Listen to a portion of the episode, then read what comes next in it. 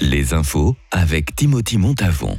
Bonsoir à toutes et à tous. Le festival du film vert a pu avoir lieu normalement cette année. La manifestation centrée sur les films abordant le thème de l'environnement se tient dans plusieurs villes d'Europe. Il a pu attirer 500 spectateurs sur 4 jours à Fribourg et 150 à Romont, avec des films comme Goliath ou le documentaire La Panthère des Neiges. Le festival se prolonge dans quelques semaines à Rue et à Charmey du 31 mars au 2 avril. La partie du centre fribourgeois a dévoilé sa liste de candidats au Conseil national. Outre les noms déjà connus comme Marie-France Rospaquier, on peut compter François Genoux, préfet de la Veuvez, et Frédéric Mednetret, directeur de la Chambre cantonale d'agriculture. Le parti se dit fier que sa liste de candidats reflète la diversité du canton. Il prévoit par ailleurs de porter en étendard les valeurs de liberté, solidarité et responsabilité en vue des élections fédérales qui auront lieu au mois d'octobre. Il n'y aura pas d'éoliennes sur les collines de la Sona. C'est un nom catégorique qui ressort de la votation à Courtepin et Misery-Courtion. 70% de refus dans la première et 77% dans la seconde. Une décision qui sonne la fin de la partie pour ce projet énergétique.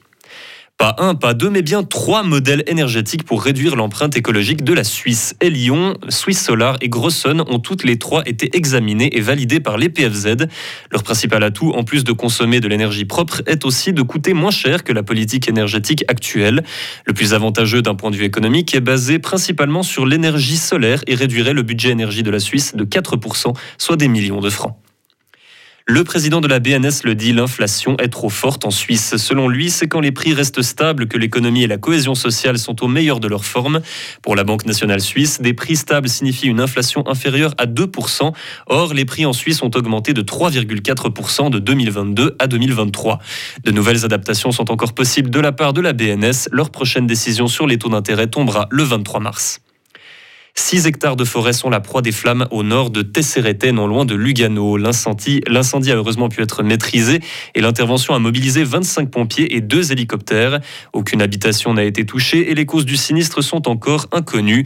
C'est le deuxième feu de forêt qui survient en une semaine. Le 3 mars dernier, un autre s'était déclaré sur les pentes du Monte Generoso.